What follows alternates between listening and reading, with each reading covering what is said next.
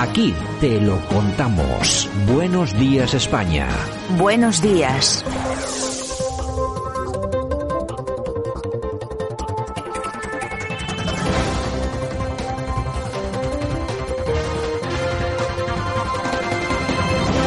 Bueno, pues ya estamos en esta portada. Hoy es día 7 de julio 2022. Avanzamos en tiempo para comernos este mes y para llegar hasta el mes de agosto. Los calores que azotan nuestro país, sobre todo a Murcia. Don Sergio Fernández Riquelme, ¿qué tal? Buenos días. Muy buenos días, Santiago. ¿Mucho calor por Murcia o qué? Sí, sí, y mucha piscina y playa, porque si no... bueno, los que pueden, qué suerte tienes. Mucha piscina y playa, ahí ya te has, eh, te has reflejado perfectamente el tipo de vida que llevas, o sea, muy, muy cómoda. Hay que, hay, que, sufrir un poco más. Don Sergio, pues nada, si te parece, vamos a comenzar con, con algunas cuestiones que hoy tenemos algunos temas muy interesantes. Por ejemplo, vamos a empezar por una cosa que me ha llamado poderosamente la atención, por no decirme a mí mismo, pero qué tonto has sido, ¿no?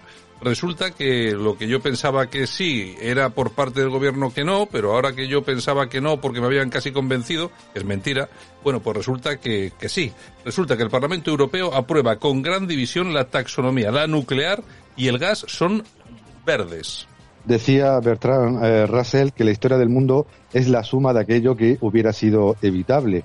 Y obviamente, eh, si hubiéramos eh, atendido a las advertencias rusas, pues no, nos hubiéramos dado cuenta de que la energía nuclear era una energía pues necesaria para tiempos eh, convulsos. Y ahora pues traicionando a, la llamada transición ecológica el Parlamento Europeo por los pelos eso sí ha declarado ni más ni menos eh, para justificar que la energía nuclear y el gas son fundamentales en nuestro modo de vida eh, que son verdes.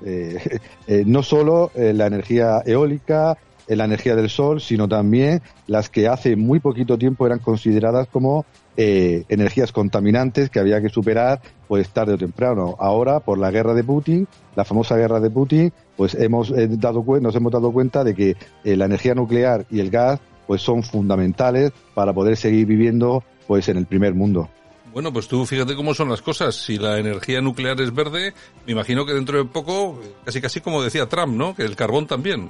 Sí, porque al final eh, queremos eh, eh, utilizar una serie de etiquetas para no reconocer lo inevitable. Nuestro modo de vida occidental, el progreso que hemos acumulado durante muchos años, se ha basado pues en las energías fósiles y sin ellas, pues o decrecemos y vivimos como en una época preindustrial o básicamente tenemos que aceptar que la realidad supera la ficción, porque podemos mm, hablar mucho de discursos ecológicos, pero la gente tiene que comer, la gente tiene que trabajar, la gente tiene que vivir, y para mantener pues eh, una sociedad más o menos desarrollada, pues se necesitan todavía pues estas energías, estos productos que durante muchos meses nos han dicho que era el final del mundo, ¿no? Necesitábamos un plan B eh, porque eh, la situación pues eh, medioambiental era muy complicada, pero la guerra en Ucrania ha demostrado que el plan B era la energía nuclear. Pues bueno, prepárense porque en Alemania se ha disparado la compra de leña, de madera, para poder ser utilizada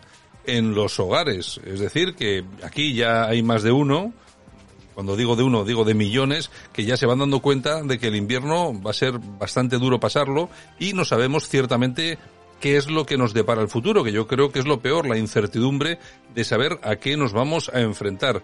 Yo creo que los que sí saben a qué se van a enfrentar son los rusos. Putin acaba de aprobar unas leyes para implantar una economía de guerra. Bueno, igual es un poco excesivo llamarlo así, pero bueno, a pesar de que insiste en que no la hay, yo creo que el titular también quizá nos pueda engañar. No creo que sea exactamente una economía de guerra, pero lo que sí está claro es que en Rusia también se preparan, ¿no?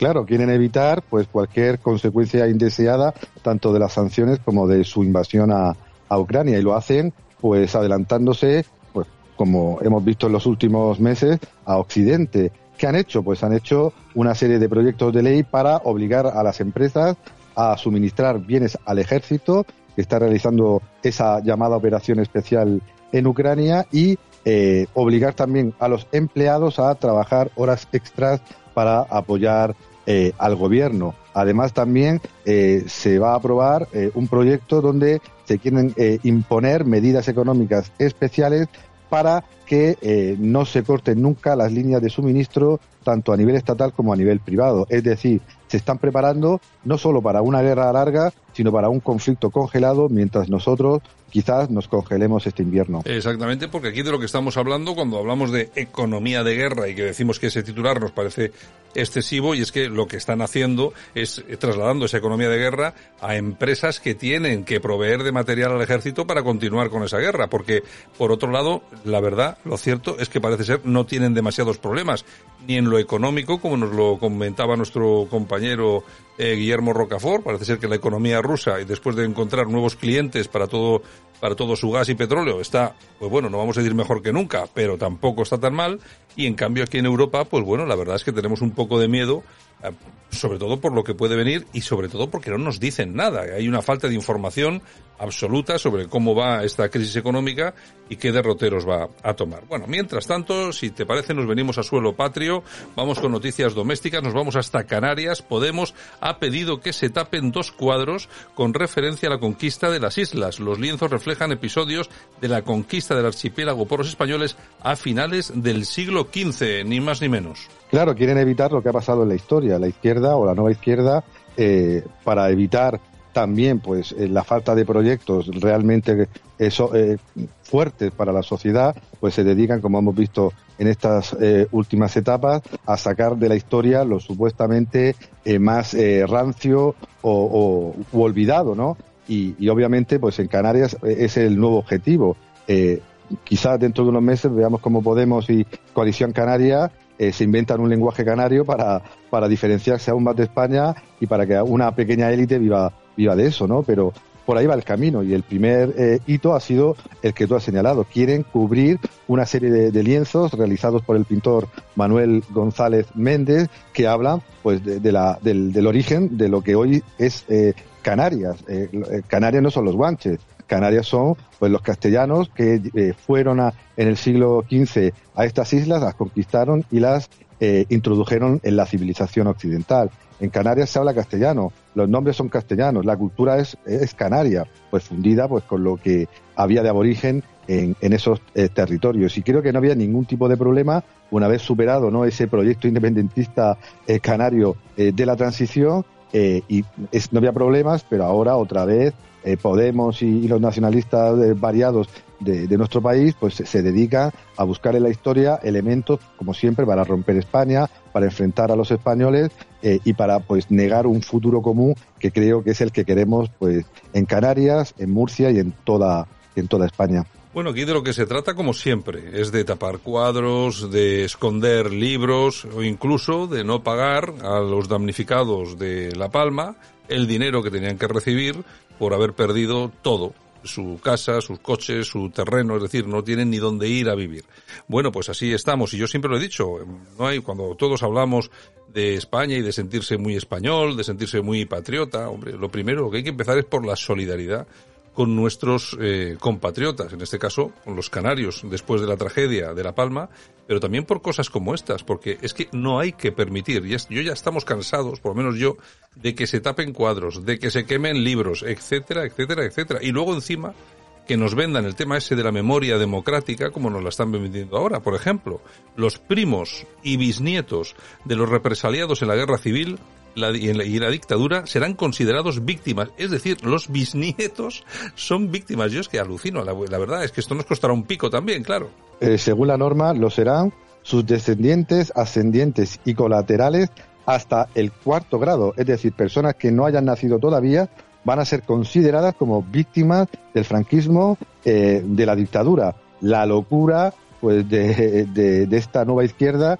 que en vez de dedicarse a resolver los problemas de los españoles, se dedica pues de nuevo a rebuscar en el pasado, eh, haciendo el ridículo o, censurando, como tú has eh, señalado, censurando pues este pasado que nos gustará más o menos, pero es parte pues de nuestra existencia eh, como nación. Obviamente esta medida posiblemente va para subvencionar a, a, los hijos, a los nietos o a los que se consideren descendientes pues de los represaliados del franquismo. Una cosa es, como siempre hemos señalado, pues eh, ayudar a encontrar a aquellas personas desaparecidas de la guerra, a buscar la concordia y a buscar el diálogo, pero obviamente no a, aprobar leyes que, como, como has indicado, fundamentalmente van a, van a costar un dinero que se va a ir a los bolsillos de personas que viven de la memoria histórica y no viven de ayudar realmente a todos los eh, trabajadores eh, y parados que hay en nuestro país. Bueno, aquí hay mucho chiringuito también relativo al tema de la memoria histórica y hay mucha gente viviendo de ese asunto. Así que, claro, uno que cobra un sueldo o más que un sueldo de este tema, pues no lo va a dejar tan fácil, efectivamente. Bueno, y si te parece, vamos a acabar hoy con, bueno, inseguridad ciudadana. Bandas latinas extorsionan a bares y discotecas para colocar su droga en Madrid. Tras el COVID, la guerra por el control del tráfico de estupefacientes desplaza la batalla territorial de los pandilleros. Si no mueves nuestra mercancía, vamos a destrozar el negocio o montar una reyerta aquí mismo. Amenazan a los comerciantes. Bueno, parece ser que esta es una realidad que se está viviendo no solamente en Madrid, sino en más lugares de España, como Cataluña, etcétera, etcétera. Bueno, ¿cómo, eh, ¿cómo se puede evitar esto? Complicado. Eh, claro, sobre todo cuando se hablan en los informes de criminalidad del Ministerio del Interior que España es un país muy seguro. Obviamente, comparando con Centroamérica o con el Sahel, España es un país seguro. Pero estamos viendo todos los días en noticias de bandas eh, latinas, de bandas de otras nacionalidades que hacen y deshacen por nuestras ciudades a su antojo. Venden droga, se pelean eh, a navajazos, eh, cometen todo tipo de delitos, acosan a nuestras mujeres y la sociedad creo que exige, exige pues que haya una mano dura, una mano dura desde el monopolio legítimo de la violencia que tiene eh, el Estado. Pero claro, viendo estos discursos de la nueva izquierda y a veces de la, de la vieja derecha, de que pues no hay que criminalizar a determinados grupos, que no hay que hablar mal de, determinadas nacionalidades o no hay que eh, meterse pues en berenjenales que hablen de más seguridad, pero creo que la sociedad española está harta de esa inseguridad que aparece en los medios,